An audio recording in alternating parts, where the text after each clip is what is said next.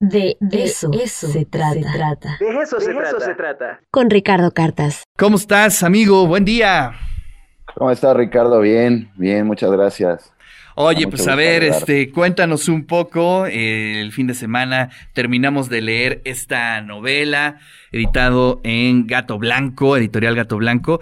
Y bueno, pues de inmediato la reconocemos como parte de la tradición de estas novelas latinoamericanas. No sé si estemos en lo correcto, en donde la figura del hombre de poder es el centro de la novela. Sí, definitivamente. Yo creo que sigue una línea ya toda una tradición de nuestra literatura latinoamericana, como bien dices, de que incluso se derivó en un casi género, ¿no? La literatura del dictador, y que, bueno, pues eh, eh, viene con, novelas de premios Nobel, de los escritores más importantes latinoamericanos. Y sí, seguramente va bajo esa línea, aunque la figura de Artigas, que es el protagonista de la novela, no llega a ser la figura del dictador porque nunca llega, no llega el poder, a conseguir el poder o, vamos a verlo, ¿no? Pero eh, realmente la novela se centra en cómo, cómo, cómo quiere llegar o cómo va a llegar. Entonces quise darle quizá una vuelta al, género, no sé si eso es eh, tan válido, pero este, sí, sí, sí, justo cuando yo empecé a escribirla, tenía, ya sabía que iba a ser esta figura del dictador, esta figura casi omnipotente, desde tan corrupta y poderosa que es, este, y dije, ¿qué tal si le bajamos un peldaño y en vez de que sea ya el presidente o el rey o el monarca, sea un aspirante a, este trono, ¿no? Entonces, capaz que ahí me hizo, se me hizo bastante interesante que podía tener la historia. Oye, además, ¿en qué momento, no? Este, bueno, estamos en plenas campañas políticas, de pronto volteamos hacia la prensa. Y bueno, pues la novela este, va muy en el ritmo de lo que estamos viviendo y bien este, este pueblo que, eh, imaginario, este lugar imaginario que tú eh, retratas en tu novela, pues podría ser prácticamente cualquier lugar del país, ¿no? Sí, pues, pues este fenómeno que pasa mucho en México, ¿no? Que es bien raro, que parece que, siempre estamos en campaña, ¿no? O sea, eh, eh, tú dices, este momento que estamos viviendo, bueno, este momento parece que lo vivimos todo el tiempo, ¿no? Todos los años y todo el tiempo. Entonces, este, sí, sí, sí, pues obviamente me parece que la novela eh, cae en un momento, sí, muy, pues muy, de mucha presión, de mucha polémica política en México, pero igual digo, bueno, ¿y cuándo, cuándo no pasa esto, no? Claro. Siempre pasa esto.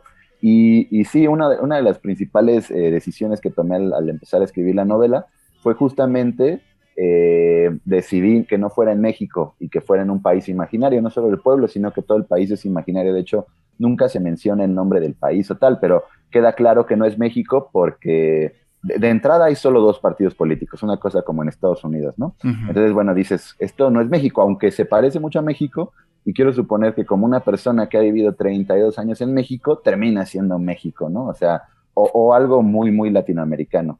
Pero sí, esa fue de las primeras decisiones. Quería un poco más de libertad para jugar un poco con estos partidos políticos o esta estructura política, porque no me considero, a pesar de que escribí una novela política, un thriller político, no me considero tan conocedor y tan adentro de la política mexicana. Entonces, quería un poco más de libertad. También quería eh, evitar que se compararan tal personaje con tal, así tan clavado, con tal... con referencias explícitas. exacto, exacto. No quería que dijeran, Artigas es Calderón, Artigas es el AMLO, ¿no? Entonces quería un poco salir, eh, entrar más a la ficción. Claro. Eh, y, esa fue la decisión, ¿no? Pero sí, tiene muchos rasgos latinoamericanos, todos. Oye, pero hablemos del estilo de la novela. bueno, regularmente los textos que eh, digamos, son antecedentes de tu novela, son textos de largo aliento, son textos, eh, pues algunos hasta muy barrocos. Y tu novela va en otro sentido, ¿no? Creo que tu novela va hacia la brevedad, con capítulos muy bien conformados, breves. Em, ¿Cómo fue tu planteamiento estructural de estilo, este, David?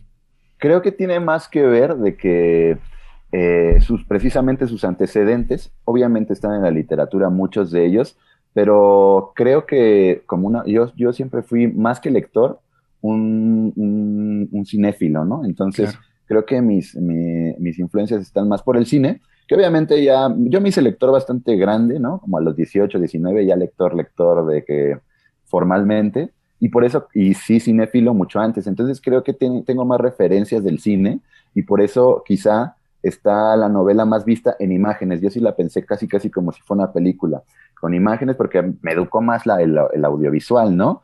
Ah, como, tú, como tú bien mencionas, ¿cuáles son los antecedentes de la novela de Dictador? Yo el Supremo, que es una novela súper barroca, difícil de leer. Entonces, a lo mejor no va por tanto por ahí y yo me, mi base más es del cine, ¿no? Casi, casi Tarantino, eh, eh, más, más de acción, eh, más de que todo el tiempo están pasando cosas, más vertiginoso.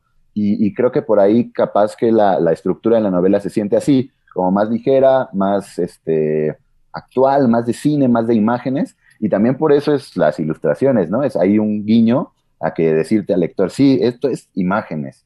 Te voy a enseñar imágenes una tras otra que pasan constantemente, ¿no? Es por eso las ilustraciones. Sí, además están padrísimas las ilustraciones. Felicidades al ilustrador. Este, además, eh, ¿cómo funcionan esas ilustraciones como para descansar, tener esos paréntesis? Y bueno, pues ahí estaremos haciendo ya varias entrevistas próximamente, eh, David, para eh, pues charlar sobre los distintos autores que están publicando en Gato Blanco. Excelente editorial, las ediciones de lujo. Felicidades. y bueno, pues enhorabuena por esta novela, David. Muchas gracias, no, hombre, te agradezco que, la hayas leído, que me hayas hecho tus comentarios y la entrevista, el espacio, todo encantado. Bueno, pues te mando un fuerte abrazo y ahí estaremos atentos a todas las novedades de Editorial Gato Blanco. Estuvimos platicando con José David Bernal, autor de Vas a hacerlos bailar. Vamos a hacer un corte y regresamos aquí al de eso se trata.